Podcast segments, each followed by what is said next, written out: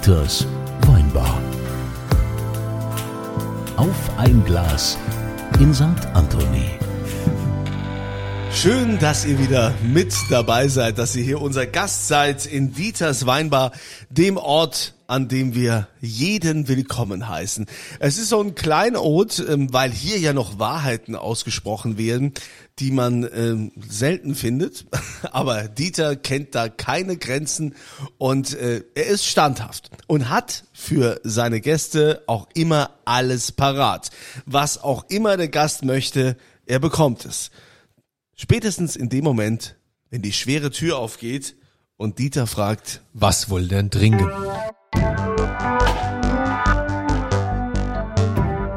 Und diese Frage geht heute an Oliver Maria Schmidt. Interessanter Name. Ähm, da kommen wir gleich später drauf. Aber Oliver, was willst du denn trinken? Also, da ich ja hier aus praktisch Heilbronn angereist äh, bin, über meinen Wohnort Frankfurt, äh, hätte ich gerne heimisches Getränk. Ein Trollinger wäre schön. Trollinger. Trollinger. Trollinger Tiefschwabenmilch. Äh, Also, ich, äh, wie es wie es der Zufall will, wie es der Zufall will, hab ich Trollinger, nämlich da im Kühlschrank. da bin ich ja mal gespannt. Also, das ist ja, weil 90 Prozent werden, glaube ich, im Ländle selber konsumiert, Ja, weil man das Zeug niemand anders zumuten will. 99, 99 Prozent befürchte ich. Aber wenn ihr auch was da habt- Haben Sie, ja, Matthias, bitte. Also Trollinger ist ja, es ist ja schon so, so, so ein Besenwein, ne? Bei euch heißt es ja Besen da. Ist ne? die Schwabenmilch, also das ist praktisch, äh, damit kann man Autowäsche, macht man nee, Tierwoch auch mit und äh, im Besen wird's auch getrunken. Ja. Äh, das dient praktisch zu allem.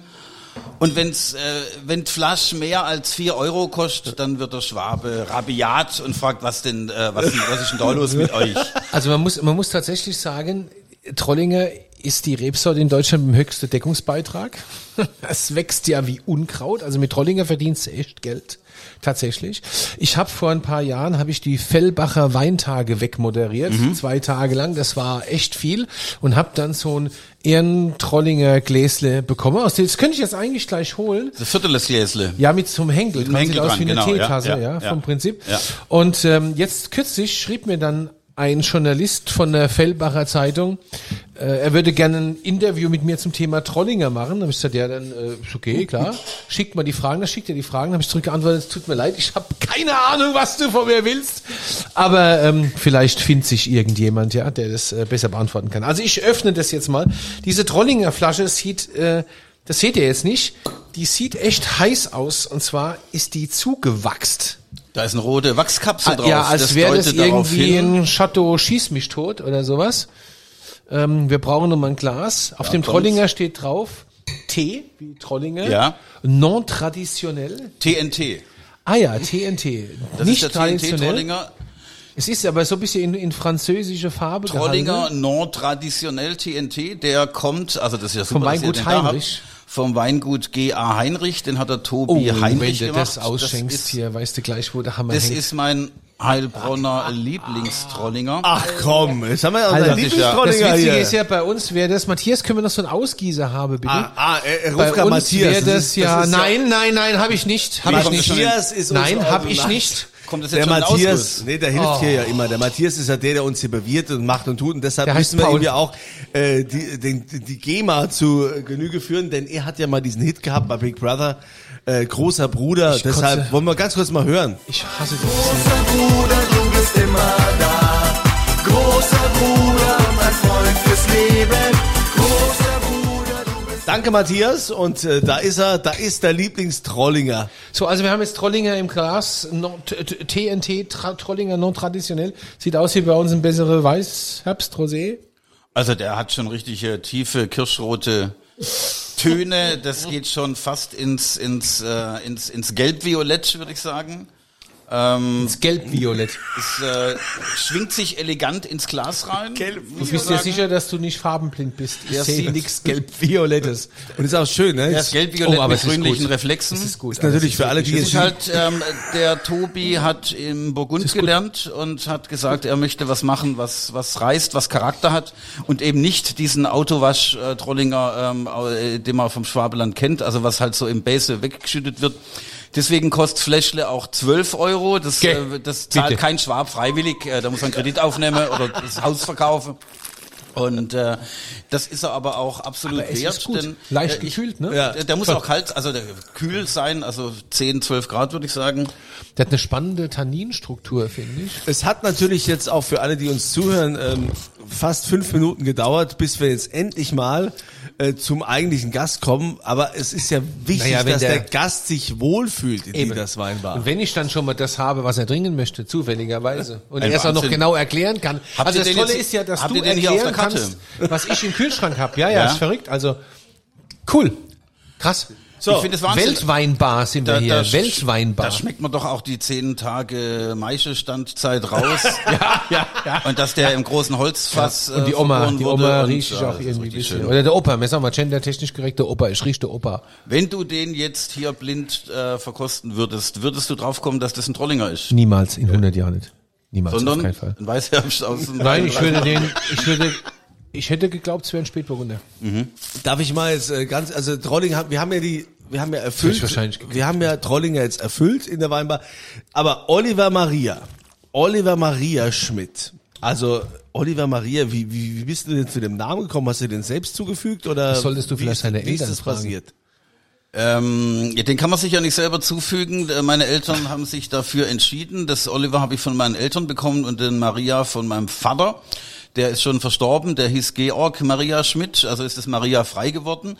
Und da ist, ich bin ja journalistisch auch unterwegs und äh, da es für die NZZ, die neue Züricher Zeitung, einen Oliver Schmidt gibt, der dafür schreibt, auch mit zwei T geschrieben und ich mehrfach gelobt würde für Artikel, die ich da jetzt über Fußball oder über Gebrauchtwagen was geschrieben habe, habe ich gedacht, das äh, muss man da das Alleinstellungsmerkmal etwas pimpen und habe mir dann das, äh, das Maria von meinem verstorbenen Vater geholt und habe mich dann in eine Reihe mit äh, Rainer Maria Rielke und äh, Fassbender, anderen, äh, und äh, genau, Fassbender, wie sie alle. Aber Heinz Maria Fassbender Ja. äh, gestellt. Wie wir ja genau. gerade erfahren von dir, du bist natürlich journalistisch äh, tätig, das ist äh, so dein Job. Ähm, äh, du bist also Journalist. Wo kommst du ursprünglich äh, her? So von deiner Aus Heilbronn. Ja, ich meine, schön. ja, Heilbronn, ich meine von der Journal Ja. ja, Dieter, Dieter wieder. Es ist herrlich mit dir, Dieter. Was in deiner Weinbar jetzt äh, Nee, das ich- und ich- das und so. So, jetzt gibt's hier schon wieder was zu essen. Ja, Oliver Maria will nichts essen, er will reden. Das heißt, das super, super Essen, was hier vor Ja, aber mir steht, das aber essen, da läuft mir das Wasser im Mund zusammen und ich kann überhaupt kein klar. ja, das ist aber das Gute raus, hier. Wir können hier alles. Wir Ja, können hier geht- trinken, essen, Der Weinbar reden. ist Gib's doch normal. erstmal den anderen Gästen und ich esse es dann nachher, wenn es frisch vom Matthias serviert wird oder ist es dann schon weg? So, und jetzt fragt sich natürlich jeder nach fast acht Minuten, wer ist denn jetzt eigentlich hier euer Gast? Ich kann auch Also die, gehen. die intellektuellen Zuhörer unter unseren Zuhörern ja wissen längst, heimgehen. wer es ist. Ja, aber Die gut. haben es natürlich schon längst kapiert, Ja. denn Oliver Maria Schmidt ist natürlich ein, man kann schon sagen, Revoluzer. Ne? Einer der Revoluzer. Das höre ich jetzt zum ersten Mal Ja. und das höre ich auch. Höre ich auch gar nicht gerne. Ähm, also ich bin ein ganz äh, langweiliger, seriöser Journalist. Klar. Ich habe in Tübingen Rhetorik und Kunstgeschichte studiert und bin dann nach Frankfurt zum Kultur- und Reisemagazin Titanic gegangen. Reisemann. Und Also das endgültige dort- Satiremagazin. Genau, das endgültige Satiremagazin. Und bin dort in die Lehre gegangen, drei Monate, das reichte auch. Und äh, bin dann mit 28 Jahren Chefredakteur geworden. Und nach fünf Jahren ist der Schwindel aufgeflogen, dass ich vollkommen inkompetent bin und mich da einfach nur hochgeschlafen habe. Deswegen habe ich dann äh, nach fünf Jahren meinen Job wieder äh, hinlegen müssen und bin seitdem, also jetzt seit 40, seit 50 Jahren eigentlich äh, freier Schriftsteller und ähm, äh, versuche mich da irgendwie auf dem Markt zwischen Journalie, Bücher schreiben, äh, Romane, Reiseberichte, äh, Champagnerverkostungen äh, zu positionieren und ähm, äh, manchmal spreche ich ein Hörbuch ein, manchmal sitze ich beim Markus Lanz da und muss für die Partei erklären, warum ich im Jahr 2013 Kanzlerkandidat geworden bin und ähm, äh, oder ich muss erklären, warum ich 1990 nicht Oberbürgermeister meiner Heimatstadt Heilbronn geworden bin. Du wolltest aber auch Bürgermeister, Oberbürgermeister von Frankfurt werden. Wenn ja, das, äh, nachdem es in Heilbronn nicht geklappt hat, äh, 1990, habe ich gedacht, dann suche ich mir eine Stadt, die noch kaputter ist als Heilbronn. Und da bin ich auf Frankfurt gekommen und äh, da lag mir die Stadt zu Füßen quasi. und habe dann im Jahr 2003, 2012 versucht, dort Oberbürgermeister zu werden. Und ich hatte ein sehr gutes äh, Konzept. Ähm, ich äh, unter anderem ging es äh, darum, dass äh, der Flughafen Frankfurt äh, auch unter die Erde verlegt wird, so wie in Stuttgart, Stuttgart 21. Wir wollten einen unterirdischen Durchgangsflughafen haben, also wo die Flugzeuge praktisch, ohne dass man in Frankfurt was merkt, ähm, über den Taunus äh, äh, praktisch eingesogen werden und dann runter, unterkellert runterrutschen nach Frankfurt. Ähm, das Bankenviertel sollte auch unter die Erde verlegt werden, so dass man die Hochhäuser nicht mehr sieht. Also inverser Hochhausbau sozusagen nach, nach, nach unten mit 200 Geschossen. Und ähm, ich habe da eine Machbarkeitsstudie erstellt, eine ganz billige Machbarkeitsstudie, und die hat bestätigt, dass das machbar ist, wenn man genug Geld und Zeit hat. Leider hatten die in Stuttgart nicht die gleiche Machbarkeitsstudie, sonst hätten sie vielleicht Ja. äh, was anderes äh, mit, fertig. mit dem Hauptbahnhof gemacht. Genau. Und trotz dieses guten Konzeptes Komisch, dass nicht, äh, geworden bin ich Schade. nur auf, äh, ich weiß gar nicht mehr, waren es glaube ich äh, 2,8 Prozent oder, oder, oder 4,7, ich weiß nicht mehr. Also auf jeden Fall das, das höchste Ergebnis, das die Partei äh, jemals äh, in einer deutschen Großstadt erreicht hat. Was macht es in absoluten Stimmen? Ich glaube, es waren so zwischen 2 und 40.000 Stimmen. Ich habe das ja, die Zahlen liegen mir jetzt nicht mehr genau äh, vor. Aber ist doch schön, ne? Wenn man weiß, zwischen Es war- 42.000 Leute finden Es war eine das gut, was Bestätigung so- ähm, meines Anliegens. Ich hatte Wahlplakate, ähm, auf denen habe ich so ein bisschen mitleiderregend geguckt und da stand drauf, ich brauche den Job. und das ist eine ganz klare Ansprache. Ähm, äh, das ist eine, war eine emotionale Wahlkampf. Das also hat Mitleid evoziert. Mitleid ist ein sehr starkes Gefühl. Und die Leute, ich wollte weg von der Straße und die Leute sollten mir dabei helfen. Und ich habe auch ähm, also, äh, ein klares Wahlversprechen gegeben. Ich werde in meinen fünf Jahren Amtszeit nichts tun. Weil äh, wer nichts macht, der macht auch keine Fehler. Und wer keine Fehler macht, wird wiedergewählt. Das merkt man jetzt bei Armin Laschet, der Ja. versucht eben auch. Aber äh, wäre es denn, wär's denn nicht jetzt an der Zeit, nochmal äh, Kanzlerkandidat Nee, ich bin werden? 2013 bin ich als Kanzlerkandidat ähm, angetreten gegen eine Frau, die heute in Vergessenheit geraten ist, Angela Merkel, äh, die das aber äh, äh, dann an sich gezogen hat. Ähm, also ich bin mit dem gleichen Wahlversprechen. Ich habe gesagt, ich bin, ähm, ich, äh, also ich bin ein, ein äh, wenn ich Kanzler werde, dann bin ich äh, für alle Bürger dieses Landes niemals zu sprechen. Ich äh, werde eine Politik der geschlossenen Tür ähm, handhaben. Wer was von mir will, der kann, der kann ja eine E-Mail schreiben oder irgendwas. Äh, und ansonsten werde ich äh, nichts tun. Ich werde den Teufel tun, weil ich will keine Fehler machen, um eben die Wiederwahl äh, gesichert zu machen. Äh, weil erst nach, glaube ich, nach zwei Legislaturperioden bekommt man die vollen Altersbezüge. Zwei- zweimal, und, ja, äh, genau, ja. und die wollte ich natürlich dann schon mitnehmen. Aber Okay, das Konzept, okay, ist, das Konzept das- ist aber das doch ist- gar nicht, können Sie mal ernsthaft das- jetzt, das Moment. Konzept ist gar nicht schlecht, das müsste dir doch Konzept- gefallen. Ja, das das ist doch das, was du immer sagst. Aber Zweimal gewählt, zack, wo? Ende. Wow, wir müssen jetzt erstmal, uh, erstmal durchatmen. Das ist ja, ich meine, was uns hier gerade für ein Feuerwerk entgegnet ist, also was wir hier für einen Gast haben. Oliver Maria Schmidt, der uns hier in Kürze seine Lebensgeschichte erzählt hat, mehr oder weniger seinen beruflichen, da äh, ging es jetzt ja nur um die Wahl. um äh, die Wahl und was er alles so gemacht hat und äh, sein Lebenslauf. Aber wir, wir müssen da mal ganz vorne anfangen, Dieter, oder? Gott. Willst du- Ja, ich würde jetzt gerne dran? noch mal fragen, würdest du nicht, nicht gerne gegen den Laschet antreten? Das wäre doch toll, oder? Ich meine, gerade der Laschet, also dieser König des Nichtstuns, der es jetzt wieder mit gar nichts tun schafft, nach vorne zu rutschen. Moment, der hat, doch die, ein paar, der hat doch jetzt die Gummistiefel angezogen. Na, jetzt hat er die Gummistiefel angezogen und ähm, ist ja jetzt praktisch als Deichgraf unterwegs äh, und will den Schröder-Bonus Ja, aber das mitnehmen kennst du mit doch auch, oder? Gummistiefeln In, äh, auf, ähm, äh, aber, aber er hat gestern schon gesagt, ähm, er möchte nicht für emotionale Bilder sorgen, weil es ist, äh, wichtiger ist, dass das Leid der Menschen gelindert wird. Das ist natürlich auch unermesslich äh, groß in ähm, NRW und in der Eifel und wo überall gerade ganze Orte und äh, Weingüter ähm, im, im, Schlimm, äh, ja, im Strudel verschwunden sind. Das ist schlimm. Da möchte er ist also nicht äh, äh, billigen äh, äh, g- g- Profit daraus schlagen, ähm, weil ich eben glaube, er möchte lieber diese Politik pflegen, äh, wieder zurück ähm, ins, ins Nirvana, nicht aufzutauchen, weil man hat ja gemerkt, seine Beliebtheit steigt äh, umso mehr, je weniger die Leute von ihm mitbekommen. So ist Also das es ja- genau. Ja. Und dieses Prinzip wird er, glaube ich, auch in seiner, also er, er Aber- wird wahrscheinlich, er wird natürlich Kanzler werden, weil die Natürlich. Deutschen. Aber er ähm, erinnert sich wahrscheinlich an Schröder damals. Weißt du, der hat mit Gummistiefel die Wahl auch nochmal gerettet. sie Damals gewonnen da damals. ist der Osten abgesoffen und Schröder ist mit Gummistiefeln Das war teuer, die da hat die SPD die marschiert. ganze DDR fluten lassen, Ja. nur um, um, äh, um einen Mann zum Kanzler zu machen. Aber ähm, ich weiß nicht, ob Lasche dieses Geld hat. Äh, der, er sagt ja immer, äh, der, der hebt sich ja komischerweise immer gegen seine Vorgängerin ab. Deutschland muss, ähm, äh, muss schneller, mobiler, digitaler werden. Da fragt man sich immer, welche Partei hat jetzt eigentlich in den letzten 16 Jahren nochmal genau äh, da, äh, äh, regiert, äh, die das jetzt alles anders machen Ja, soll? er, sagt ja auch nichts gegen seine Vorgänger. Und alle, Nein, die, sagt- nein. alle, die uns hier zuhören, ne, also mit dem Zeitbezug äh, kann es natürlich sein, dass wir da jetzt ein bisschen hinterherhinken, Ja. weil wir natürlich das hier jetzt hier aufgezeichnet Das haben, wird erst Podcast. nach Weihnachten ausgestrahlt. Und oder? das wird erst nach Weihnachten 2023. oder 2023 ausgestrahlt. Aber es könnte der Zeitbezug da ist der könnte Laschet schon ganz- wieder zurückgetreten, weil dann die ganzen, die ganzen Könnte. Weibergeschichten Laschet rausgekommen Leaks. sind. Ja. Könnte Meinst nicht. du Weiber? Oh, ich glaube vielleicht eher Tiere oder Nee, schlimm. ich glaube äh, Gebrauchtwagen. Tiere, äh, Tiere, Gebrauchtwagenbetrug, schätze ich. Ziegen. Das könnte Ziegen. Ziege Sharping? Nee, die ist ja auch schon längst äh, vom Fenster weg. Gut, ich habe den Hinweis gegeben und die Frage ist jetzt aber trotzdem nochmal, wir müssen ja zu den Anfängen zurückkommen. Also wir haben jetzt schon sehr viel gelacht und es ist äh, sehr unterhaltsam. Wir haben hier einen mega Gast mit Oliver Maria Schmidt, der uns äh, ja gesagt hat, dass er als Journalist auch für die Titanic, das endgültige Satire-Magazin, tätig war, dass er damit angefangen hat. Und immer noch, ich bin da jetzt Mitherausgeber und äh, muss mindestens einmal im Jahr einen überflüssigen Artikel abliefern. Was ich auch mache, jetzt habe ich gerade äh, zwei Seiten über das Innenleben, also live aus dem Kopf von Armin Laschet ähm, Hast du? berichtet. Ja, ja, ja, ist im aktuellen Heft drin.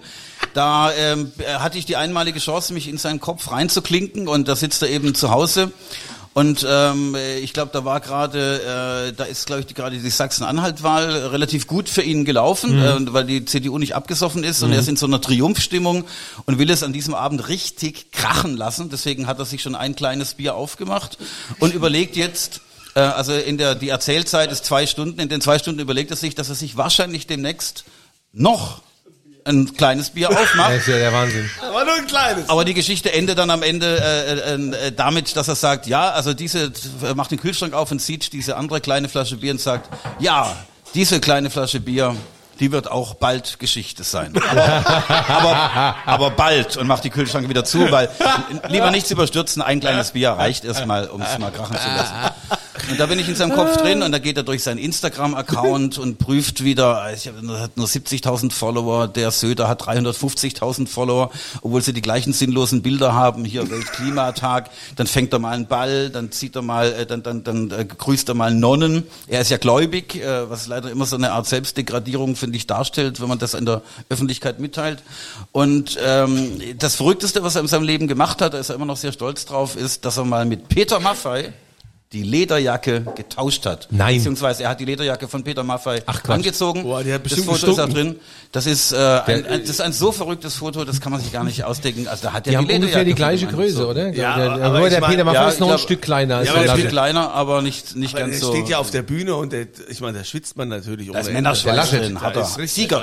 Der Laschet, wenn er singt, über sieben Wahlen musst du gehen. Ja, genau. Aber ähm, wir wollen aber ganz kurz zu deinen Anfängen gehen, äh. Oliver, weil ähm, das ist ja, es ist Wahnsinn, was wir hier innerhalb, wir haben zwar lange gebraucht, bis wir den richtigen Wein Ihr könnt hatten, es ja langsamer abspielen aber, dann. aber wir hatten dann eine Informationsflut ohne Ende, um zu erfahren, wer du eigentlich bist, was du machst und äh, das äh, war ähm, schon mega unterhaltsam, aber äh, der Weg dahin interessiert uns natürlich. Die Titanic, das endgültige Ja. Satiremagazin, Martin Sonneborn, Ja. kennt man natürlich und man kennt äh, auch die Partei, die daraus Ja. entstanden ist. Der sitzt ja auch mittlerweile äh, im In Brüssel, den haben wir nach Brüssel entsorgt. Aber So, ja. nicht die aktuelle Dinge, sondern ganz kurz bitte erzähl uns von deinen Anfängen. Wie kamst du zur Titanic? Da ich wollte halt irgendwas äh, Unseriöses machen. Ähm, in Heilbronn habe ich mit 14 Jahren eine Punkband gegründet, Tiefschlag. Ähm, da Tiefschlag. Wir, Tiefschlag hieß die. Und äh, wir hatten schon, äh, wir hatten zwei Konzerte gegeben und dann haben wir vier Abschiedskonzerte gegeben, weil wir gemerkt haben, es. Es, es kommen mehr Leute, wenn man Abschiedskonzert Ja, ja, äh, ähm, plakatiert. Ja, Konzept von. Howard Carpendale. Absolut, Ja, ja. Howard Carpendale bewundere ich sehr. Der ist jetzt äh, bei seinem vierten Comeback mittlerweile und äh, ich wünsche ihm auch noch viel Erfolg fürs fünfte. Das ist die, das Beste, äh, was man machen kann. Und nächstes, Achtung, pass auf, nächstes Jahr Elton John fin, Fi- Final Tour. Final Tour. Ja, ja, also das ist, glaube ich, jetzt so die vierte oder fünfte Ich möchte ja immer Final, noch Karten Final, haben Final für Tour. John Cleese von den Monty Pythons, Ja. äh, weil dessen Programmtitel ist ja An Evening with John Cleese, ähm, äh, Last Possibility to See Him Alive. Ja, ja. Und das finde ich immer sehr gut, ähm, weil das wird schon stimmen oder kann stimmen, sagen wir Ja. mal so. Naja, ich habe ähm, also mit 14 haben wir dann äh, eine Punkband gegründet und haben dann im Unterland, wir waren die einzige Punkband des Unterlandes, äh, Alleinstellungsmerkmal. Nennt man das so? Unterland, ne? Äh, da, wo ich herkomme, die, die Umgebung von Heilbronn hat den charmanten und finde ich auch ein bisschen leicht erotischen Namen Unterland. das würde klingt so ein bisschen nach Hobbits und es so. klingt äh, Spur besser als Hinterland, aber ich weiß nicht, wer, was Aber es hat so was von, unter- äh, doch, es klingt, erinnert mich an Herr der Ringe. Ich komme aus dem Unterland. Äh, Das ist schön für dich. Ich habe das natürlich nie gelesen, ähm, aber das Unterland, ich weiß nicht, warum es so heißt, es, es heißt Verwaltungsregion Dieter, Unterland. Das ist wir halt- doch einfach mal erzählen, Entschuldigung. wie auch was Titanic sagen. kam. Ja, ist doch gut jetzt. Also, auf erzähl. Das- Unterland. äh, Man ist Unterländer. stigmatisierter Nordschwabe, weil äh, man, man gehört noch, also sprachlich zum schwäbische Einzugsgebiet. Das ist aber technisch gesehen ähm, äh, äh, Baden. Nee, Franken. Das ist ja der, ähm, also die, die Verwaltungszone rund um Heilbronn heißt Region Franken. Ach Gott. Das ist die Region Franken in Baden-Württemberg, obwohl keiner Fränkisch spricht, aber die Linguisten sagen, dass die Heilbronner Mundart mehr fränkische Einflüsse hat als das Schwäbische. Freudige Morgen. Kann man kann ich Allmächtig. nicht so ganz nachvollziehen.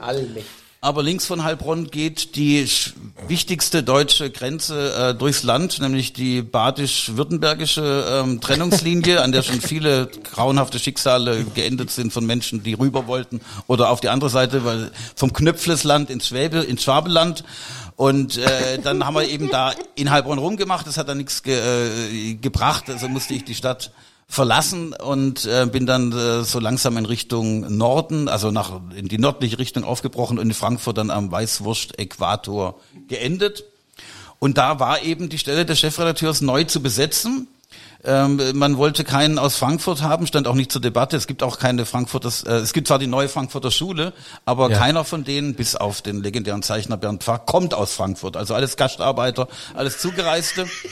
Und so habe ich da eine Aufenthaltsbewilligung in Frankfurt bekommen.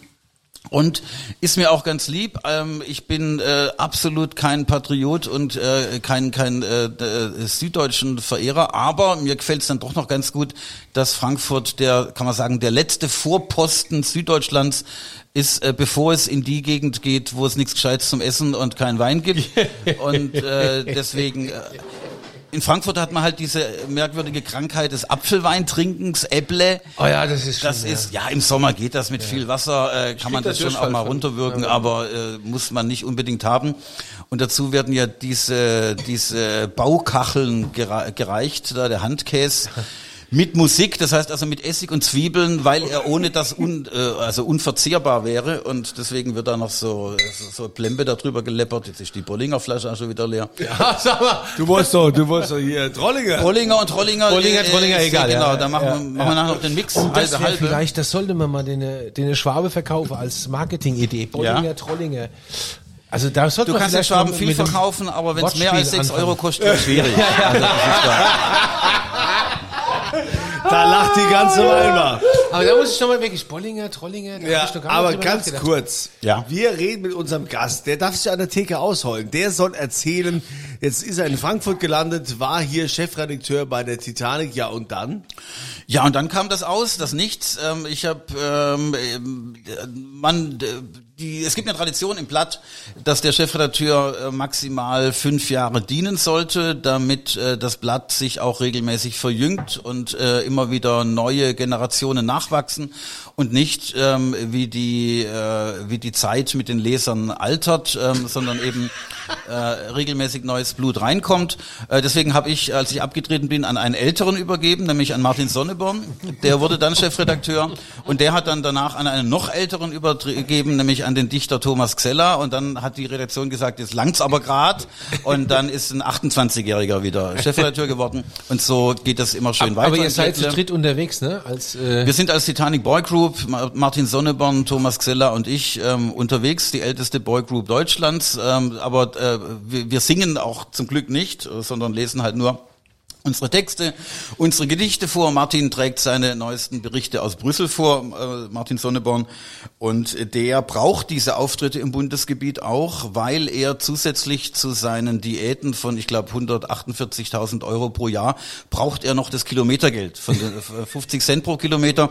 Und deswegen äh, reist er sehr gern mit dem eigenen kaputten Fahrzeug äh, zu weit entlernt, entfernt liegenden Auftritten an. Und verfährt sich da auch oft, weil der Navi kaputt ist und äh, kann dann hinterher die Kilometerkosten gut abrechnen. Der, der Xeller ist ja eigentlich der Illustrator, oder? Der, Nein, nein, Thomas Zeller ist Dichter, ähm, äh, lebender, lebender Großdichter, also praktisch Goethe-Nachfolger auf Erden. Und ähm, ja, Martin ist der Politiker und ich bin der Pilot der guten Laune. Ich sage zum Publikum immer, ich will euch äh, durch diesen Abend fliegen. Ich bin der Mohammed Atta äh, der guten Laune und werde euch äh, äh, äh, dann äh, gute Laune verschaffen. Da wäre wieder ein Punkt. Was, was, was darf Satire eigentlich? So, nein, pass auf, genau, Satire darf jetzt- aber doch relativ Doch, viel. also, Wir müssen aber ganz ga- kurz, ich- Dieter. ich hätte mal eine Frage, Kurz, oder ich habe auch viele Fragen. Ja. Wir haben alle Fragen. Ich Ja. meine, wenn einer jetzt hier von der Titanic da ist, Ja, ja. wir haben doch alle diese Bilder im Kopf, diese, diese Cover von der Titanic. Meine diese erste. Banane, die Zonengabi. Ja, Gabi, die Zonengabi. Die Den- Zonengabe, das werdet ihr gerne hören. Es, es, ähm, seid ihr Pfälzer? Ich. Bist Pfälzer, gell? Ja. Der Dieter ist Pfälzer. Ähm, weil, äh, also die Zonengabe, die da auf dem Cover drauf ist, mit ihrer Mini-Pli-Frisur und der ausgewaschenen Ja, Jeansjacke, genau. so richtig schöne Ja. Ost... Nein, sag bitte nicht, dass also die Pfälzer der Pfalz also kommt. Bitte Pfälzer- nein. Nein, Pfälzer- bitte, nein, nein, Ein nein. Pfälzer Dame, ich glaube aus, aus Laudere. Nein. Oh Weil der damalige Chefredakteur Bernd Fritz, der Buntstiftlutscher, das ist der, Ah, der ja, bei- ja, wetten das, ja, der ja. bei, bei Wetten das äh, behauptet hat, er könne Buntstifte am Geschmack erkennen, aber in Wirklichkeit hat er unter der Augenbinde durchgeguckt. Und das ist bei allen Testläufen, ist da keiner auf die Idee gekommen, dass der einfach drunter durchguckt. Hat immer, hat immer wie, bei, wie beim Wein, ganz so, ja, mh, das hat so, der- also der kommt direkt aus vom Wein her und er hat dann so, äh, mh, das hat so leicht kreidig, aber auch mh, mineralisch. mh, Das, das müsste, ähm, ähm, äh, das müsste äh, Karminrot sein. Ja, genau. Wie, wie hat er das gemacht? Äh, die traurige Wahrheit war, oh, das sieht ja wieder fantastisch aus, was hier Ja, aufgetragen wird. hier, der, der, Ähm, also man kann Buntstifte nicht am. Geschmack erkennen. Und äh, er hat einfach unten drunter durchgeguckt. Und das war, glaube ich, unser größter Massenerfolg. Das war Das die war Zeit, groß, ja. als Wetten das noch 15 bis Ja, ja. 18 Millionen Ja, ja. Zuschauer hatte. Und äh, Alles noch in den äh, 80er, meine ich, gell? ja, das war 80er, Ende 80er. 88, Ja, ja. 87 ungefähr, ja. Ähm, das war seine ganz große Tat. Und äh, dann war die, dann fiel die Mauer, ähm, ohne dass wir, ähm, also Deutschland war ja zu der Zeit gut abgesichert nach Osten hin äh, ähm, durch eine äh, durch durch einen äh, Schutzwall, so muss man das nennen. Und ohne dass es dafür einen Grund gegeben hätte, einen technischen, also die Mauer war vollkommen intakt, da war nichts dran, also da war, die war auch nicht kaputt. Ohne dass da irgendeinen Grund dafür gab, ist diese Mauer äh, von einem millionenheer zerlumpter Gestalten niedergerissen worden, um uns hier im Westen äh, unseren Wein wegzutrinken und unser Wurst wegzufressen. Also das habe ich, äh, gab ja keinen, keinen wirklichen Grund dafür. Und äh, da musste man dann darauf reagieren. Ähm, deswegen stand ähm, ab der, glaube ich, Ausgabe 11, 1189, äh, also direkt nach der Wende, im Impressum drin. Ähm, man weiß ja, die Bildzeitung ähm, hat in jeder Ausgabe ähm, immer den Satz von ähm, äh, vom Springer äh, gehabt, äh, die, äh, was war das, die, die, Teil, Quatsch, Nein, die, ähm, die, endgü die endgültige Einheit Ja. Deutschlands, das ist unser Genau, Auftrag. Ähm, äh, so stand es von Axel Springer drin. Und dann stand bei uns drin als Ausspruch von Ludwig Poth, die endgültige Teilung Deutschlands, das ist unser Auftrag. Dafür kämpft die Titanic äh, bis heute, weil das sind wir ganz pragmatisch. Ähm, äh, wenn du, äh, wir verkaufen in einem Land, also in Deutschland, unser Heft, unser Satiremagazin. Wenn wir zwei Deutschlands haben, dann verkaufen wir doppelt so viel. Weil das ja zwei Länder, wo, wo du das Zeug verkaufen kannst. Deswegen sind wir als Satiriker natürlich an zwei Deutschländern interessiert. Oder wie ein anderer Herr, dessen Namen ich vergessen habe, gesagt hat, ähm, ich liebe Deutschland so sehr, ich möchte zwei davon haben. Und wir wollten also auch zwei und ähm, mussten dann, ähm, also das Thema Banane, der, der, der Zonenkompass, also man legt die Banane auf die Mauer und dann da, wo die abgebissene Seite ist, ist Osten ähm, haben wir dann versucht, ähm, äh, das äh, ins Bild zu erlösen. Und da brauchten wir eine Zonengabi. Also das Cover ist ja bekannt. Da steht eine, eine, eine glücksbeseelte junge Dame mit so Freudentränchen in, der Augen, in den Augen, hat äh, in der Hand eine Banane oder das, was sie für eine Banane hält. Es ist in Wahrheit eine geschälte Gurke und dann gehen so die Gurkenschalen darunter. Und da brauchten wir ein Modell und Bernd Fritz hat gesagt, ja, ich weiß, also ich glaube, ich kenne da so eine Friseurin in, ähm, ich muss noch mal nachgucken, wo, äh, kommt aber aus der Pfalz. Und der hat man, glaube ich, sein. der hat man auch gar nicht so genau erklärt, für was wir das Foto brauchen. Das kann nicht sein. Ähm, aber das auf jeden für Fall ist sie Propaganda. legendär geworden. Das wird bis heute noch als äh, Poster vertrieben. Und der Stern hat sie mal zehn Jahre nach der Wende gefragt, was wurde eigentlich auf der letzten Seite immer, was wurde eigentlich aus Zonen, Gabi? Und äh, da hat sie eben erzählt von dem für sie dann eher zweifelhaften Ruf äh, immer als Tongabi, weil sie kommt aus dem Pfalz und hat damit überhaupt nichts am Hut. Wisst ihr, was ich total schräg finde? Ich dachte immer, ihr hättet, ihr hättet diese PDS oder linke Politikerin, die Petra Pau, dafür missbraucht. Weil es ist ja auch so eine, Wie so kommst eine du da Rot, drauf? Äh, weil Die es sieht so doch anders aus. Die ist Ach auch so rothaarig. hier ganz andere Frisur. Die ganz- sieht doch aus wie Nein. die ganz andere Frisur. Nein, überhaupt nicht. Also ich war völlig, Darf ich jetzt mal, darf ich jetzt mal eine Frage stellen? Ja. Eine ernst, eine ernst, eine wirklich ernste. Ähm, Satire, wenn wir über Satire reden. Also bis jetzt war ja alles super lustig. Ja. Jetzt reden wir mal über Satire ernsthaft. Das war ja die letzten Jahre äh, durchaus auch ein schwieriges Terrain. Der Südfranzose sagt Terrain. Ja. Weil wenn Satire Themen anschneidet, die irgendwelche Freaks betrifft, gibt's auch gleich mal gerne ein paar Tote. Ja, so Charlie Hebdo und weiß der Geier. Ja. Und ich habe mir tatsächlich dann die Tage auch nochmal ein Interview mit dir angeguckt. In so einem drittklassige Fernsehsender, ich weiß nicht mehr, wer es war, aber da saß so ein, so ein blonde, total politisch korrekte Mensch gegenüber und hat dir also erstmal dein Titelbild mit dem Papst hingehalten und hat gesagt, das ist geschmacklos.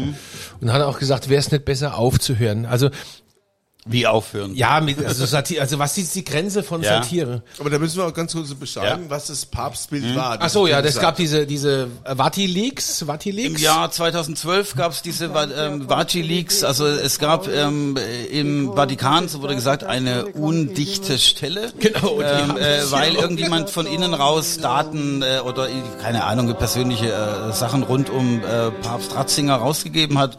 Und äh, das war wohl nicht statthaft und wir haben uns in der Redaktion überlegt, ja, wo ist denn die undichte Stelle im äh, Vatikan? Und ich hatte die, muss ich sagen, jetzt nicht sehr elegante, aber doch plakative Idee, dass die undichte Stelle äh, ganz deutlich zu sehen ist, wenn der Papst in seiner Soutane dasteht, nämlich vorne auf seinem weißen äh, Gewand äh, ist da so eine gelbe Stelle, weil das war dann auch die Erklärung, nachgeschoben, weil wir ne? dann hinterher gesagt haben, ähm, er ist- ja, äh, Papst Ratzinger war und ist begeisterter Fanta-Trinker. Und vor lauter Freude darüber, dass die undichte Stelle jetzt äh, äh, gestopft wurde, ähm, äh, hat er sein Fanta verschüttet. Das ist äh, leider dann in Ja, einer schade. Körperregion, wo es ein bisschen ungünstig aussieht. Und auf dem auf der Rückseite des Magazins sah man ja dann auch noch so einen braunen Fleck, weil wir, weil er sich vor lauter Freude auch noch aus Versehen in eine Praline reingesetzt hat. Und deswegen hat es, konnte das auch miss, äh, miss, missgedeutet werden. Dafür haben wir uns dann auch entschuldigt, sind aber auch direkt vom Papst verklagt worden. Das war das erste Mal, dass ähm, ein äh, Staatsoberhaupt, was er ja ist, äh, und ein Papst sowieso, in Privatklage, also es ist nicht der Vatikan hat gegen Titanic geklagt, sondern? Papst Ratzinger als äh, Person hat gegen die Titanic äh, geklagt. Und äh, da haben sich natürlich alle in der Redaktion gefreut, weil wenn man verklagt wird, hat man irgendwas richtig gemacht als Satiremagazin und äh, wurde von einer äh, unglaublich dubiosen Kölner Anwaltsfirma, äh, Anwaltskanzlei vertreten. Und dann war der Prozess in äh, Hamburg ähm, angesetzt. Dort werden die meisten ähm, Presserechtsprozesse angesetzt, weil die Hamburger, das Hamburger Gericht, das dafür zuständig ist, traditionell pressefeindlich ist, sagt man. Ähm, und äh, dann ist die ganze Redaktion ähm, nach Hamburg hochgefahren, da haben sich Kardinalskostüme äh, äh, vorher geliehen und sind dann in roten Kardinalsgewand im Zug äh, nach äh, Hamburg hoch und haben äh, vor dem äh, Gerichtsgebäude schon so eine bisschen so Stimmung gemacht, so erste He äh, Hexenverbrennungen äh, gemacht und so ein bisschen gute Laune für die katholische Kirche zu sorgen. Und dann ist 30 Minuten vor Prozessbeginn äh, kam ein Fax ähm, aus Italien, Rom, Italien, ähm, dass der Papst die Klage zurückzieht. Da waren wir natürlich ähm, entsetzt und enttäuscht, aber ähm, nee, es gab war, es war einen schönen, ähm, schönen Titel, Papst geht auf Schwule zu. Da lief er auf diese Das Riege anderes, von, von, ähm, ähm, von den Kardinalen, ja, von genau, den Kardinälen ähm, zu. Aber was ja. ich eigentlich fragen, also danke, äh, schöne Geschichte, Hammergeschichte. Was ich fragen wollte ist, nee, ich wollte nicht fragen, ich wollte, ich wollte Antworten. anfangen darüber zu, zu reden, dass Satire doch äh, keine Grenzen haben Ja, genau, da kann, hast du gefragt. oder? Es geht doch gar nicht. Es, gibt doch keine Grenze für Satire. Also ich sage immer, oder? natürlich gibt es Grenzen für Satire. Das sind die Grenzen äh, von 1941, weil weiter ist deutscher Humor nie äh, äh, aus Deutschland rausgekommen. Das da hatte er die maximale Ausdehnung.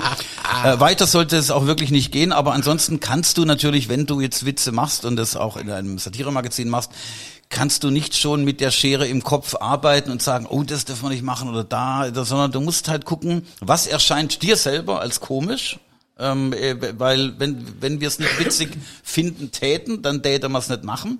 Ähm, deswegen muss ähm, ist das entscheidende Gremium eigentlich findet es die Redaktion, die es gerade macht. Ähm, äh, heute ist die Redaktion, die Titanic-Redaktion eine völlig andere als noch vor 20 Jahren und das ist wie gesagt gut und richtig so, ähm, weil auch ähm, das merkt ihr auch, ihr lacht immer noch über den alten Scheiß von vor 30 Jahren, ähm, äh, wo da da lachten 18-Jährige überhaupt nicht mehr drüber und Worüber ähm, lacht ein 18-Jähriger, wenn es um Satire geht? wenn du auch wenn du auf einer Bananenschale ausrutschst. Ah, okay. Das, der geht immer. Aber ansonsten, ähm, man kann es äh, nicht sagen. Es ist, ähm, man sagt, dass heute mehr äh, auch in der Opferperspektive gedacht wird. Das darf man nicht machen, den darf man nicht verletzen, die darf man nicht über den Haufen fahren. Das Glaubst du, ist natürlich dass auch. Satire am Zeitgeist scheitert gerade? Auf jeden Fall. Die, die, Ja, die, ne? die Satire ist Ausdruck ähm, ihrer Zeit und wenn ihr euch anguckt, ähm, also Titanic hat ja viel Gutes für die Welt ähm, äh, bewirkt. Wir haben äh, Deutschlands Einheit ein paar Tage rausgezögert und wir haben eine Birne zum Kanzler gemacht. Also das Stimmt, Label, ja, das, Birne, das ja. Label Birne ähm, Ja, kommt das aus kommt der. Titanic. Das haben Hans Traxler und Pitt Knorr, Ja. die beiden Titanic-Gründer, ähm, sich ausgedacht. Aber äh, dieses Motiv der Birne, das ist in der Politik, äh, also das karikaturistische Thema schon viel älter. Das wurde schon im 18. Jahrhundert für den französischen König, äh, lass mich lügen, Louis III. oder irgendwie sowas. Ihr Wurde er schon, wurde der Kopf schon birnenförmig dargestellt. das ja. heißt, das Motiv ist schon älter, ähm, kam aber, ähm, da kamen zwei Sachen zusammen. Es gab die erfolgreichen Birne-Bücher, das waren dann eine sehr erfolgreiche Hab. Kinderbuchreihe, die, glaube ich, heute wahrscheinlich kaum ein Kind noch kennt, oder? Ich weiß Nee, nicht, kennt wie. keiner. Kennt keiner. keiner. Aber die waren gut. Ich weiß, äh, äh, äh, Birne war irgendwie, Bir- Ja. Birne konnte immer nichts, oder? Birne, Birne genau. schraubt eine Birne Glühbirne war rein. blöd, und, ja. Ähm, ähm, also die Birne-Bücher. Und ähm, äh, man hat praktisch nochmal diesen Modus ähm, genommen, dass man das auf den Politiker münzt. Und das hat bei Helmut Kohl eben wegen der, der ganzen äußeren Form sehr gut gepasst. Ich meine nur damit, ähm, äh, da, da ist das Instrumentarium, die Birne, das gleiche geblieben. Über 100, 150 Jahre. Nur hat es dann wieder eine andere Wirkung, wenn man es auf was anderes überträgt. Aber natürlich ist Humor total vom Zeitgeist abhängig. Wenn du jetzt sowas miterlebst, wie das, was in Paris bei Charlie Hebdo passiert ist, was macht es bei dir? Kriegst du dann Angst? Denkst du nach? Sagst du, oh Gott, oder jetzt erst recht? Oder keine Ahnung, ich frage jetzt mal ganz blöd. Wie, wie, wie kommt das bei dir an? Also, als das passiert, Ich hab, ihr habt Mohammed auch auf dem Titel gehabt, nur halt anders. Wir haben äh, Mohammed Mal, also als Figur nicht, aber den Islam äh, vorher schon gut auf dem Titel positioniert. Wir bekamen dann, äh, bekommen dann äh, auch Vorwürfe, dass wir nicht oft genug ähm, äh, Islam oder Anti-Islam-Hetze betreiben. Ist ja auch Da-. Nein, dazu muss man sagen, ähm, das machen wir natürlich auch. Ähm, äh, jede Religion hat das Recht, ähm, von uns durch den Dreck gezogen zu werden. Das ist äh, ganz unstrittig. Aber muss man auch sagen, auch nach ihrer persönlichen Gewichtung. Und ich würde sagen, der Islam und auch der, Islamis, der, der Islamismus hat in Frankreich noch eine andere Wertigkeit und eine andere Stärke als in Deutschland. Ähm, nicht, äh, dass wir nicht auch diese Witze gemacht hätten. Wir haben Religionen im Vergleich gezeigt. Das war ein Titelblatt mit vier Schwänzen. Ja, Äh, stimmt, der, der, der, erinnere der, mich, der längste genau, ja. Schwanz war, Schwanz war der christliche ähm, und dann kam noch ein jüdischer Schwanz, dann kam noch ein buddhistischer Schwanz und der ein ganz kleiner Minischwanz, das war der Islamerer Schwanz und äh, man kann sagen, das ist geschmacklos. Wir sagen, es war eine Balkengrafik, äh, also eine rein wissenschaftliche Darstellung. ähm, insofern haben wir uns natürlich auch mit diesen Sachen beschäftigt. Und nachdem das äh, grauenhafte Attentat in Paris äh, passiert ist auf die ähm, Charlie Hebdo-Redaktion, zu der Zeit war ich nicht mehr in der Titanic-Redaktion. Die hat am nächsten Tag dann Polizeischutz äh, gehabt. Der Chefredakteur hat noch zwei Jahre lang ähm, äh, Begleit- und ähm, äh, ja, Personalschutz und Ge- Geleitschutz gehabt, musste die dann immer abhängen abends, wenn er Lesungen hatte, gesagt, ich gehe jetzt nach Hause, ist dann mit dem Fahrrad nach Hause gefahren, äh, die Bullen haben ihn nach Hause gebracht, sind nach Hause gefahren, dann hat er sich wieder aufs Fahrrad gesetzt und ist wieder los, weil das, äh, das, das nervt ja auch. Ja, nee, die waren da, die waren bei Lesungen, ähm, äh, die Titanic macht einmal im Monat in Frankfurt die Titanic Peak Preview, da wird immer äh, aus dem nächsten auf dem kommenden Heft vorgelesen, da waren im, hinten drin immer so drei so Typen, alle, alle haben gelacht, nur die drei Typen haben nicht gelacht. Ich kann das nicht mehr hören. Das sind so Polizisten, die, die, die mussten das da halt absitzen. Trotzdem waren wir dankbar, muss man auch sagen. Ähm, und es ist eine Frage, was hätte man gemacht? Ähm, Tim Wolf, der damalige Chefredakteur, äh, auf den haben sich die Medien dann gestürzt. Der war in Tagesthemen, heute Journal überall und ist natürlich gefragt worden, haben Sie denn Angst? Äh, machen Sie jetzt anders? Nein, äh, er, er macht, er, er kann nur die Arbeit machen, die er macht. Er kann seine Witze machen. Und in dem Moment, wo du sagst, ähm, wir machen, äh, wir dürfen jetzt da über keine Witze drüber machen, dann, dann, dann hätte man, ich weiß nicht, dann hätte man seine, seinen Beruf verraten oder äh, das, das, das geht nicht. Äh, Also ge- deswegen kam die Titanic dann auch ähm, im nächsten Monat nach dem Attentat mit einem ähm, Mohammed-Titel raus. War der erste echte Mohammed-Titel, den wir hatten. Es war ein Suchbild. Wo ist Mohammed? Und äh, da musste man relativ lang suchen, bis man das kleine Mandel da gefunden hat. Aber ähm, da hat man schon ähm, äh, Solidarität ähm, äh, zeigen wollen, auch zu den Kollegen äh, in Paris. Und das ist äh, natürlich äh, das Schrecklichste, also die Vorstellung, dass da äh, ja, Ballermänner reinkommen und eine ganze Redaktion niedermähen, das ist äh, vollkommen schockierend. Das ist Aber so da brauchst du schockierend. schon Haltung, ne? Also, dass du da nicht einknickst. Ja, ich meine, was soll man denn machen? Soll man sagen, oh, äh, das ist mir jetzt zu heikel, da bleibe ich lieber Das wäre die normale Ja, Reaktion von nee, glaub ich vielen, nicht, ja. glaub ich nicht. Doch, ich glaube schon. Ja, aber die Frage ist doch, äh, was darf Satire eigentlich, wie weit darf's gehen? Alles. Wir, wir hatten ja auch äh, den, Ja. äh, den Fall mit äh, Jan Böhmermann, Ja. äh, der das natürlich ausgenutzt hat. Gegen Erdogan. ja. Genau. Und äh, der ist ja damit äh, gut durchgekommen, ne? Und ähm, Ja, ist ja zu einer Staatsaffäre geworden, ähm, wo praktisch, äh, das wurde ja dann auf der Basis Merkel und Erdogan ähm, verhandelt. Ähm, es ist natürlich erstmal traurig, wenn ein, sagen wir mal, ein freiheitlich-liberaler Staat vor einem Diktator, vor einem irren Diktator wie Erdogan einknickt. Äh, der Mann ist, äh, der ist gefährlich, der ist geistesgestört, der ist korrupt, ist ein Mafioso und er ist ein Vernichter von Leben und Menschenrechten und von Freiheit. Ähm, es ist schlimm, dass die Türken den wählen. Ähm, äh, man kann nur hoffen, dass bei der nächsten Scheinwahl äh, äh, sich das äh, äh, nicht mehr als, als äh, siegreich herausstellt. Aber das ist natürlich ganz schrecklich. Das wurde ja dann zu einer Staatsaffäre. Der Böhmermann hat ein, sehr schön gearbeitetes äh, Gedicht äh, präsentiert, ähm, was sich mit Erdogan befasst hat, auf klassisch satirische Weise in einem satirischen Rahmen. Das ist auch immer ganz wichtig. Deswegen müssen wir, also wir, die Titanic, auf das Heft auch oben drauf schreiben, das endgültige Satiremagazin. Das ist bei Prozessen ganz wichtig weil dann gesagt wird, ja, wenn da drin steht, äh, Helmut Kohl ist ein perverser Schwanzlutscher, das ist keine Tatsachenbehauptung, sondern das ist eine humoristische Übertreibung in einem satirischen Rahmen und die Satire ist in unserer Verfassung zum Glück durch die Kunstfreiheit gedeckt. Die Kunst ist in, in Deutschland frei, weil wir ähm, eben zwölf Jahre lang ähm, erfahren haben, dass sie nicht ganz so frei war. Deswegen haben die äh, Väter und äh, Mütter, sage ich jetzt auch, äh, des Grundgesetzes äh, klugerweise beschlossen, die Kunst ist generell frei und Satire ist eine Kunstform. Es ist keine journalistische Mitteilungsform, das heißt, es ist keine Tatsachenbehauptung. Wenn du jetzt hier, Dieter Würz, als äh, Barbesitzer rausgehst und sagst, ähm, äh, keine Ahnung, hier, äh, die, äh, ähm, äh, der, der, der Laschet ähm, ist ein perverser Kinderficker, äh, weil ich das äh, in den äh, Wiesbadener Nachrichten gelesen habe, dann kriegst du Ärger. Weil das Nein, ist, ich bin als Dieter wird's nicht, weil ich, Ich weiß, bin ja, ich- Dieter ist ja, ja, ja, ja, ich bin ja eine Kunstform. Ich bin ja eine Kunstform. Du heißt ja in Wirklichkeit Heinz Würz und deswegen äh, würde das nicht auffallen, aber ähm, Ja. ähm, ja, aber, aber dann, dann, dann ist es eine Tatsachenbehauptung und, äh, und ähm, praktisch mit diesem Rahmen ähm, ist es ähm, ist, bist du in einem geschützten, muss man sagen, in, im Safe Space, in einem geschützten ähm, ähm, satirischen Rahmen. Und der Böhmermann hat das in seiner Sendung gesagt.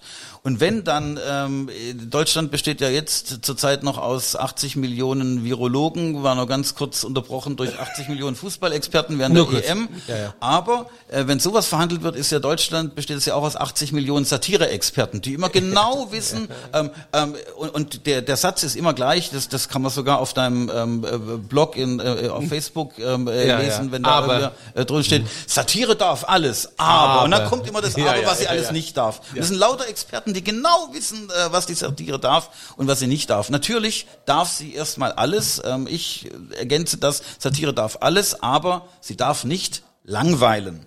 Das darf sie nicht, weil das ist, äh, das tut keinem gut. Das tut keinem gut äh, und das sollte man auch nicht tun. Aber ansonsten darf sie alles. Und Ist als Satiriker viel und wenn der, wenn der Böhmermann äh, da jetzt praktisch äh, so ein Ziegenficker-Gedicht macht und macht es in seinem geschützten satirischen Rahmen seiner Sendung, dann ist das eine vollkommen abgesicherte, gedeckte Sache. Aber dann wird der Schnipsel rausgenommen, wird im Fernsehen, im, im Hörfunk, wird dann w- wird nur zitiert oder er wird, äh, es kommt eine Soundschnipsel und dann wird gesagt, ja, das ist doch vollkommen, das darf man doch nicht sagen, das ist doch eine Beleidigung.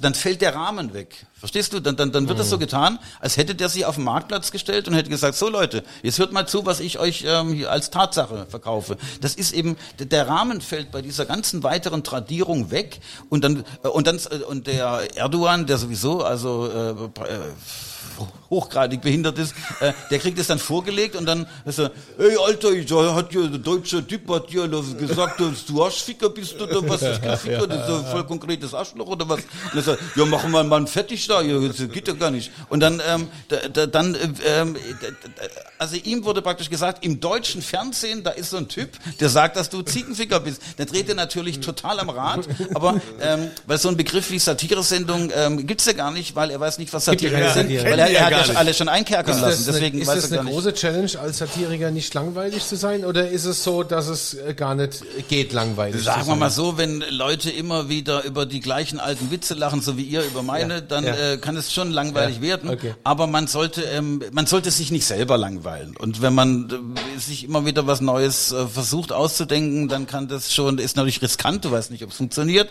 Äh, du weißt nicht, ob die Leute wirklich drüber lachen. Aber ähm, es macht immer noch mehr Spaß als äh, als den 420. Birnewitz. Wir haben wir haben uns dann von Birnewitzen verabschiedet als, so ist es ja dann immer, als die junge Union Werbung mit äh, junge mit mit äh, Helmut Kohl äh, Fotos gemacht hat, wo er selber herzhaft in eine Birne reinbeißt. Das heißt, er hat das ironisiert, er hat das äh, nicht selber drauf gekommen, sondern schlaue Medienberater haben ihm gesagt, du, hier mach doch mal Augenzwinkern. Wobei man sagen muss, äh, Helmut Kohl ist von uns wirklich schlecht und bösartig behandelt worden, äh, so wie Angela Merkel übrigens auch. Aber beide haben niemals gegen Titanic prozessiert oder geklagt. Weil, das gehört nämlich auch dazu, wenn du vorne stehst und wenn du da äh, Dicke tust, dann ist es gut, wenn du dir ein dickes Feld zulegst und es einfach abprallen lässt. In dem Moment, wo du anfängst zu klagen, wie, ähm, ähm, wie ist der Beck mit Vornamen? Rainer Kurt- Kurt, Kurt Beck. Zuckerle hieß er. Genau. ähm, Zuckerle. äh, genau, den haben wir als äh, Problembär Beck. Äh, Ja, äh, genau. genau, Ja, der war äh, äh, empfindlich, kn- ja. genau, Problembär Beck knallt die Bestie ab. Äh, ein bisschen Ja, ja, aber ja, trotzdem stimmt, äh, ja, haben wir für, ja. für mehr Verständnis in der Tierwelt ge äh, geworben. Und da hat er dann dagegen geklagt, weil er gesagt hat, nee, also das geht nicht. Aber es ist, geht dann, es ist immer der gleiche Vorgang. Erst in dem Moment, wo du klagst, wie auch bei Erdogan, bekommen alle diesen Witz mit. Wenn keiner was über diese Böhmermann-Satire gesagt hätte, was hatte der damals? Das ist ähm, ähm, im, im Internet und ähm, äh, in der, auf, auf, auf ZDF Neo um 23 Uhr gelaufen mit einer Quote vielleicht von 50.000 oder 20.000 Zuschauer. Wenn du das einfach durchlaufen lässt, hat es keiner mitbekommen. Erst in dem Moment, wo das zum Thema, zur Klage wird, wissen Millionen, ähm, äh, wie der beleidigt wurde und, und da, dadurch machst du es erst richtig bekannt. Deswegen ist eigentlich das Klagen gegen satirische Witze, damit machst du sie erst bekannt und bringst sie wirklich in Umlauf. Jetzt hast du ja, du hast ja jetzt eine lange Karriere als Satiriker, aber auf einmal schreibst du jetzt über Fressen und Saufen. Auch ziemlich, Auch, auch, auch ja. ziemlich Ja. interessant, Hat ja auch was äh, wie ich finde. Ja, es Ja. hat auch was Komisches. Ist das auch Satire oder meinst du das ernst? Nein,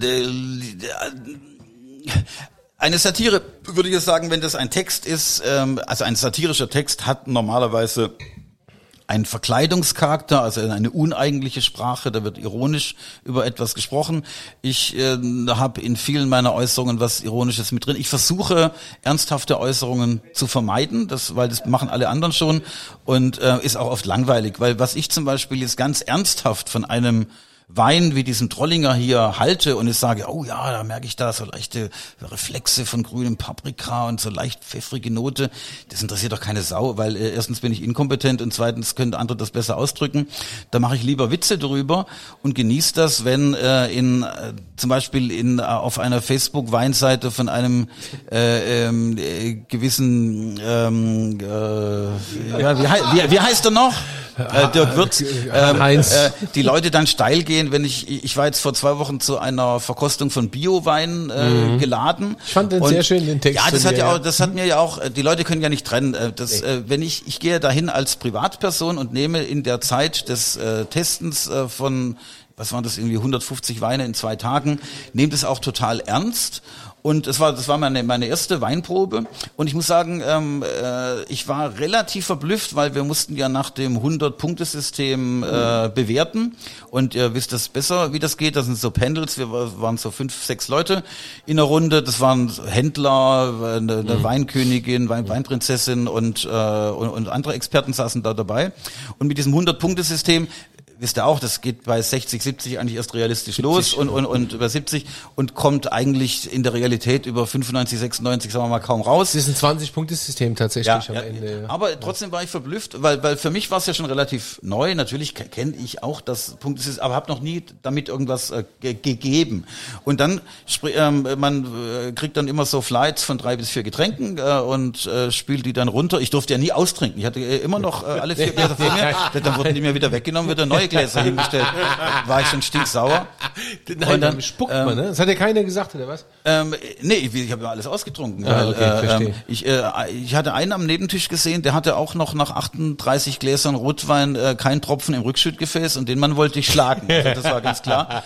Und ähm, auf jeden Fall dann hat man da so äh, sich äh, mit dem Wein beschäftigt und dann war ich dann doch verblüfft, wie das dann immer wieder vorkam, dass ich sag ja, der kriegt bei mir 83 und dann fragt man die andere, sagt der andere 82, 83, 83, 82, 83. Das heißt, eine, eine, eine Spreizung von einem Punkt von fünf Leuten, die nichts miteinander vorher kommuniziert haben. Das heißt, ähm, es gibt in dieser scheinbar, wird ja immer gesagt, das ist doch wahllos, Geschmack kannst du gar nicht. Natürlich äh, kann man das präzisieren und selbst mir als nicht erfahrener Wein Kenner überhaupt nicht, ähm, war es möglich, etwas rauszufinden, zu sagen, das, das ist die Punktzahl, die ich diesem Wein geben würde, weil ich finde, der hat nicht 84 verdient, aber auch nicht 80, sondern er schmeckt wahrscheinlich nach äh, also sowas. Und ähm, durch diese Einheitlichkeit, ähm, das ist eigentlich der beste Beleg dafür, dass das wahrscheinlich auch stimmt. Trotzdem habe ich ein paar Witze darüber gemacht, aber diese Ja, Witz, hast du, Witze ja.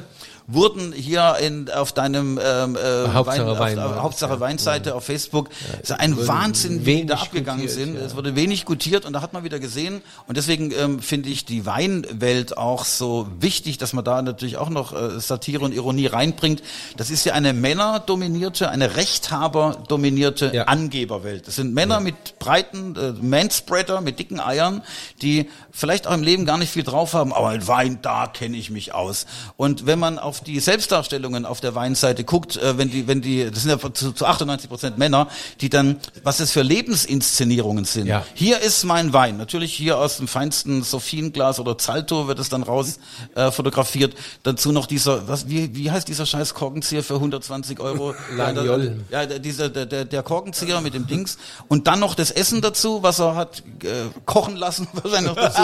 Und dann noch die schöne Frau, die er küsst, äh, Zahnarzt irgendwo aus Norddeutschland. Es also fehlt nur das Foto vom Auto, aber es hat beim besten Sinn keinen Platz mehr. Doch, das gibt's äh, auch. da Es gibt, es gibt, wenn du bei Echt? uns in der Gruppe guckst, findest du Fotos von Weinflaschen und Rolex-Uhren. Echt, ja? Also es gibt ja. Typen, die Ja. haben ihre Uhren um die Flaschen Ach, komm, gehängt. äh, doch, doch, das Freunde, Aber ich, ich möchte glaube, ich ganz glaube, das kurz, war Satire. Ich kann mir nicht ich vorstellen, dass möchte ganz kurz das unterbrechen. Denn, also ich finde, ähm, Oliver Maria Schmidt ist äh, so unglaublich unterhaltsam. Der hat äh, so viel zu erzählen, wo wir in die bei Dieters Weinbar heute mal in den Bereich kommen, den sonst nur Thomas Anders gesprengt hat, dass wir das ein bisschen äh, länger. Muss äh, ich singen? führen. Kannst, Sing- singen musst du nicht. Sing mal was, ja. Sing Ähm, mal Sherry, Sherry nee. Lady. Du, Sherry, Sherry Lady. Ja, klar.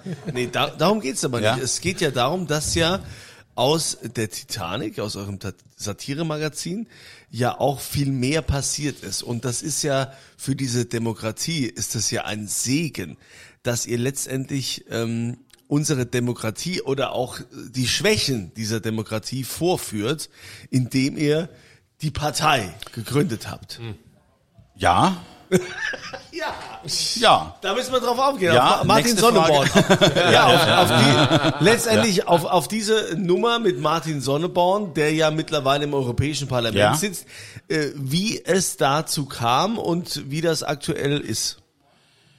Ähm, äh, das hat sich herausgestellt, dass es für ein ähm, äh, we- wegweisendes Satiremagazin äh, gut oder sogar besser ist, auch einen politischen Arm zu haben. Und ähm, nachdem ich ähm, Martin Sonneborn von meinen erfolglosen Versuchen aus den 80er Jahren erzählt habe, nach der Macht zu greifen, ich war in Baden-Württemberg äh, mal Landtagskandidat und dann mal OB-Kandidat. Ja, ja. Ja, ja, ja, ja. Und das hat alles leider nicht geklappt, obwohl ich mit 0,2 Prozent damals genauso viel Prozente hatte wie die DKP. Und die DKP hat eine, hat eine Weltanschauung vertreten. ja, ja, ja. Äh, In damals, stimmt, in, in, damals in weiten Teilen der Welt tatsächlich agierende Weltanschauung. stimmt. und ich hatte absolut nichts zu bieten. Da war ich schon relativ stolz drauf, 0,2 Prozent. Und ähm, äh, das hat er sich interessiert angehört und ähm, hat daraufhin dann die Partei gegründet 2004. Ähm, ich wurde sofort zum Ehrenvorsitzenden. Ich habe gesagt, ich möchte ähm, mit der Politik, mit dem Ränkespiel da unten, äh, unter, unteren Chargen nichts zu tun haben. Ich möchte oben ähm, äh, äh, äh, sitzen, äh, dass ich mit einer Limousine anreise und mir der Verschlag aufgerissen wird von servilen Gestalten, die es auch noch irgendwie weiterbringen wollen in der in der, in der Lokalpolitik. Äh, Klar. Da möchte ich dann rauskommen und mich ein bisschen dicke tun und mit so ein paar äh, freundlichen Sprüchen sagen, ja, sehr schön, sehr schön, machen Sie mal weiter. Ähm, äh, nur zu tun haben. Und äh, Sonneborn hat dann den langen, steinigen Weg äh, des Erfolgs ähm, äh, gewählt, äh, hat indoktriniert und indoktriniert und jede Form des Inhalts verweigert und zerstört. Es ist ja eine, ähm, eine also ist- er vertritt ja die Position der radikalen Mitte und die wird ja in Deutschland eigentlich äh, nicht wirklich besetzt. Äh, das ist eine Leerstelle und er vertritt die ähm, radikale Mitte ähm, mit dem ganz einfachen ähm, Ziel, Inhalte jedweder Art zu zerstören. Weil es gibt in der, in der Politik, obwohl die, äh, die CDU da sehr weit vorne ist äh, im, im, im Aufgeben und Zerstören von Inhalten und im Plattreden, ähm, äh, gibt es da immer noch viel zu tun. Und mit diesem, Einf mit diesem Label ist er sozusagen immer weiter nach vorne gekommen und stand schon unmittelbar vor der Kanzlerschaft, ähm, äh, so dass wir gesagt haben, nee, das ist jetzt, der, wir haben gesagt, das ist jetzt wirklich zu gefährlich, der Mann wird äh, zu gefährlich, wir müssen den entsorgen und haben den wie alle, äh, wie jede Partei ihr politisches Altmaterial nach Brüssel entsorgt. genau. Und da haben wir ihn Oettinger. hingeschickt, genau, Oettinger äh, oder oder Martin Schulz oder wer auch immer. Ähm, äh, und so haben Da wir der aus dem Schwabeländle, da der, ähm, der Oettinger, der Der Oettinger, genau, ja. ja. Der wo kein, kein gescheites Englisch kann, genau. Ich glaube, ich glaub, die nächsten sind, sind Scheuer und Spahn, die nach. Äh, Ja, aber jetzt mal ernsthaft, ich finde, also wenn ich den, Das wenn wäre ich den Sonneborn, und richtig, ja. wenn ich den Sonneborn in Brüssel oder Straßburg, wo auch immer reden höre, habe ich immer Freude. Weil der, der haut denen alles so also der, der, der, die führt, Augen. der führt ja schon extrem vor. Und Ja, das ist führt ja, extrem vor nimmt und kein den Nein, und- das ist äh, die ähm, die äh, das ist ja echte wichtige- Opposition. Nein, das ist echte Opposition im Gewande des klassischen Hofnarrentums. Der Hofnarr kann dem König sagen, du bist verwachsen, hässlich, äh, hast drei Eier und äh, kannst äh, und Zischlaute beim beim Sprechen. Und äh, wenn wenn das normaler Höfling sagt, äh, ist er am nächsten Tag auf dem Schafott, aber der Hofnarr darf das sagen und äh, wird gestreichelt oder kommt äh, nach zwei Tagen erst aufs Schafott. Aber auf jeden Fall, er hat äh, diese diese Hofnarrenrolle. Er führt das System, äh, finde ich, vor wie kein anderer. Es Ja. gibt keinen anderen Politiker im Europäischen Parlament, der klar benannt hat, dass Erdogan ein Irrer ist, dass er einen Genozid, er hat das Wort als einziger dort So äh, benutzt, einen Genozid Ja. gegen das armenische Volk immer noch führt und jetzt wieder weiterführt. Er hat darauf ähm, hingewiesen, habe ich vergessen, also äh, ähm, andere ähm, äh, wichtige Dinge wie Gelder verschleudern geläutert werden, wie Posten geschachert werden und wie äh, die Inkompetenz dort reagiert. Er, er spricht es klar aus. Manchmal muss dann auch noch Martin Schulz dabei äh, lachen ähm, äh, und ihn dann aber wieder äh, zur, zur, zur Ordnung rufen. Aber als fraktionsloser Abgeordneter mit, ich glaube, einer Minute Redezeit äh, alle zwei Monate, äh, muss er sich die eine Minute wirklich sehr gut einteilen und jetzt will man ihm die auch noch streitig machen. Ach komm. Weil er ist dort auch nicht gerne gel äh, gut gelitten, weil äh, das ist ja den Leuten, die da sitzen. Äh, und die kommen äh, zum Teil aus, sagen wir mal, wohlhabenden Ländern wie unseren, die kommen aber auch aus Ostblockstaaten, wo ähm, äh, bis im Jahr 2009 ähm, es, es sind die Abgeordneten aus ihren Ländern nach eigenem, äh, äh, nach eigenen wie soll man sagen, äh, äh, Diätenhöhe bezahlt worden. Heute verdient ein bulgarischer oder ein äh, rumänischer Abgeordneter auch die, ich glaube, was ich, äh, 13.000 Euro Mhm. Diäten und nochmal 10.000 Euro Dings drauf. Das sind ja dort Jahresgehälter. Ja. Das Ja, heißt, ja. das sind so unfassbar lukrative Posten, die sie niemals aufgeben würden, sondern im Gegenteil auch noch an Kollegen weiter verschachern, die Hand aufhalten. Und das heißt, die möchten da Ruhe haben in ihrem Gewerbe. Und wenn Sonneborn herkommt und darüber Witze macht und sich lustig darüber macht, da kommt es wieder in der Presse. Und das wollen die nicht. Die wollen, dass da Ruhe herrscht, dass die ihren äh, es ist ja praktisch, ist ein zahnloser Tiger, es ist ein Parlament, ähm, äh, das regiert, ohne äh, dass es äh, über die Kassengewalt verfügt. Sie haben keinen Ja. äh, keinen keinen Geldtitel und sie haben keine unmittelbaren Machtmittel. Sie können sowas wie Vortex äh, da irgendwie zu basteln beschließen, aber die Drecksarbeit lässt man dann wieder die Spanier und die Italiener machen. Die sollen die Flüchtlinge, die Geflüchteten über die Boote abschieben Ja, genau. und im größten Massengrab Europas, nämlich dem Mittelmeer, ersaufen lassen. Ähm, und ansonsten will man da nicht viel Presse drüber haben. Und wenn dann einer wie Sonneborn herkommt und das dann wieder und wieder anspricht, dann nervt der. Und den möchte man da gerne loswerden. Deswegen versucht ja das Europäische Parlament schon verzweifelt seit vielen Jahren erst die 5%-Hürde, dann die 3%-Hürde einzuführen. Dagegen hat die Partei äh, erfolgreich geklagt. Äh, das ist gefallen. Und deswegen sitzt Martin Sonneborn da drin und macht, wie ich finde, eine super sinnvolle ähm, und äh, sehr fruchtbare und konstruktive Arbeit, dadurch, dass er dekonstruktiv ist. Also es ist schon, ist schon Wahnsinn, um, um, um das hier vorzuführen, was da in der EU abgeht. Aber ich frage mich, es ist natürlich auch ein, ein Amt oder ein Posten oder eine Haltung, die sehr viel Mut erfordert. Denn ähm, ich glaube nicht, dass äh, Martin Sonneborn äh, sich damit Freunde macht. Äh, gibt es auch so Situationen, wo, wo man weiß, gibt es da auch Morddrohungen, gibt es da auch Bedrohungen gegen so einen wie Martin Sonneborn?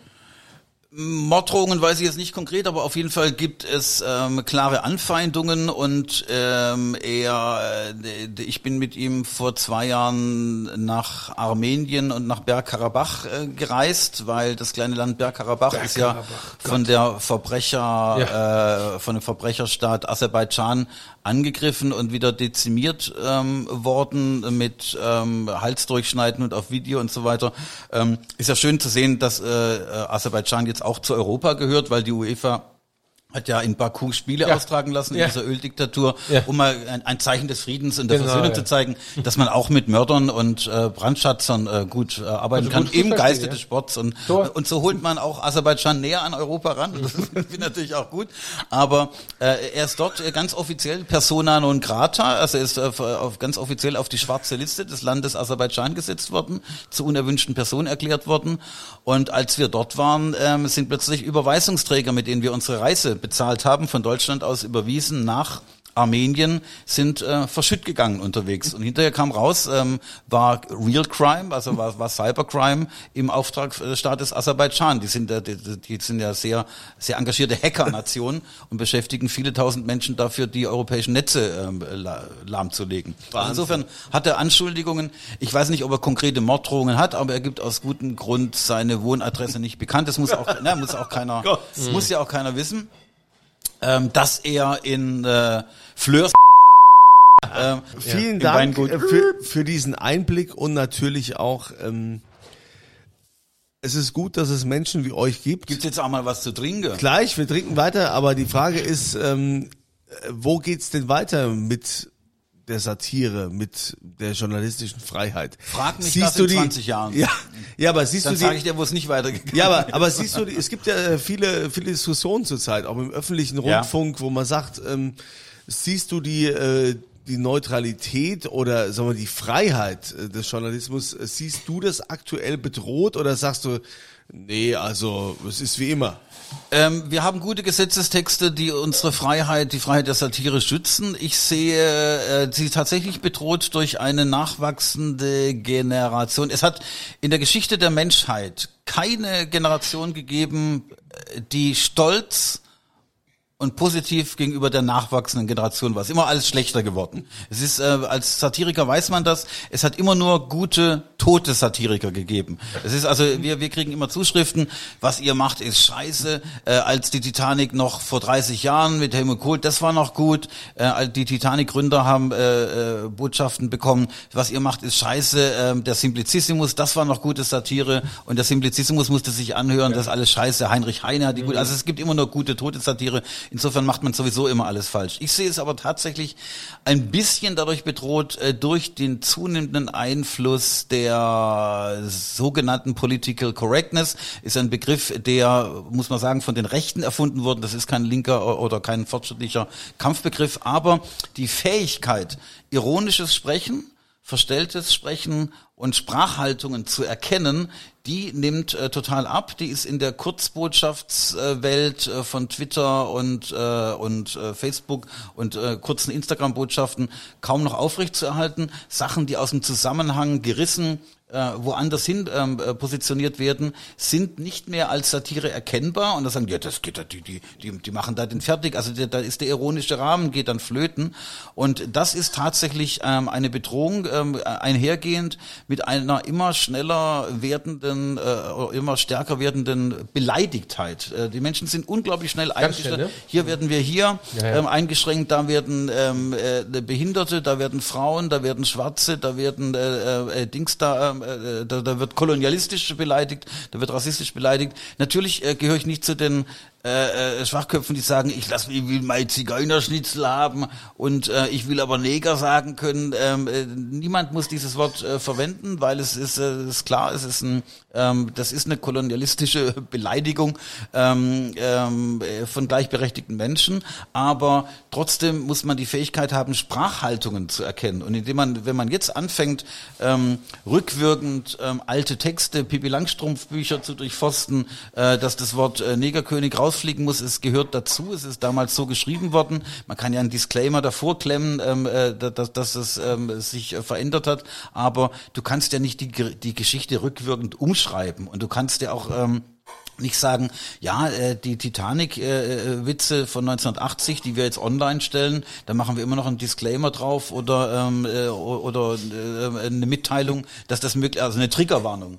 Äh, wir haben gesagt, wenn wir jetzt mit der Boy Group, Titanic Boy Group wieder auf Tour gehen unter dem neuen Titel Deutschland erwoke, ähm, dann äh, werden wir ähm, äh, äh, praktisch den ganzen Abend nur Triggerwarnungen ähm, äh, vorlesen, weil ähm, Nachwuchssatiriker, die jetzt im Netz unterwegs sind, die sehr, sehr äh, komisch sind, die ich auch sehr gutiere, ähm, die machen dann auf Instagram, El Hotzo macht dann Witz und äh, und da, da weiß nicht, werden dicke Menschen irgendwie da ge, gebasht oder wie auch immer.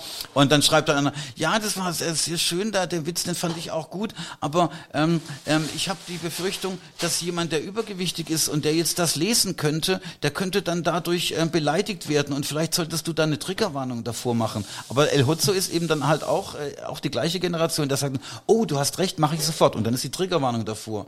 Und ich möchte eigentlich nicht in einer Welt der Triggerwarnungen leben, äh, wo ich dann, wo ich sage, das ist so du pass mal auf, ich sag jetzt was äh, zu dir, aber Vorsicht, könnte, könnte, könnte. Könnte äh, es ist, ähm, dann ist man in einem unablässigen ähm, ähm, ähm, Entschuldigen, vorgreifend entschuldigen und so, und da ist Konversation praktisch überhaupt nicht mehr möglich.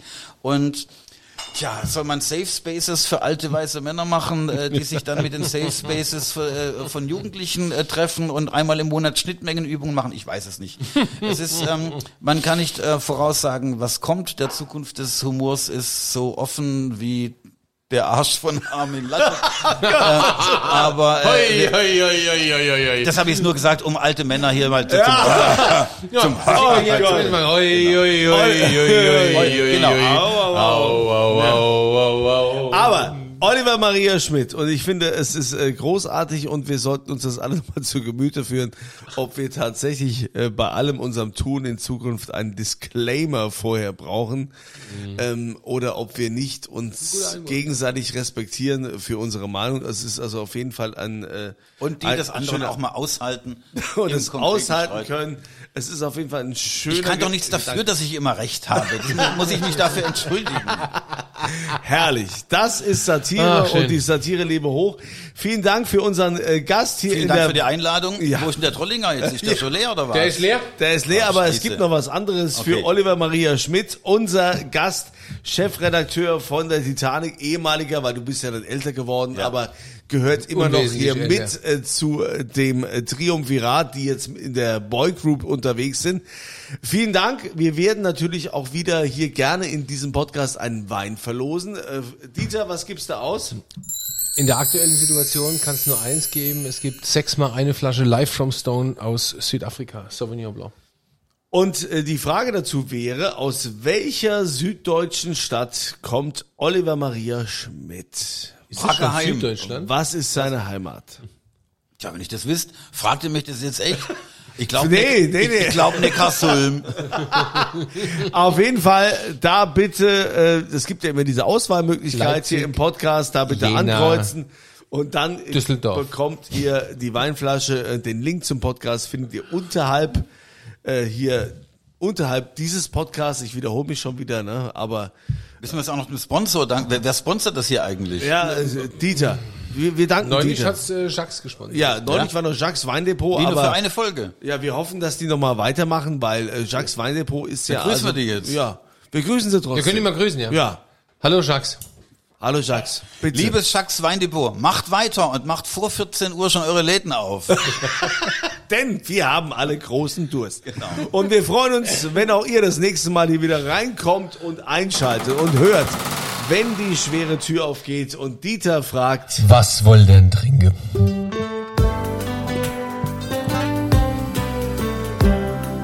Dieters Weinbar. Auf ein Glas in St. Anthony.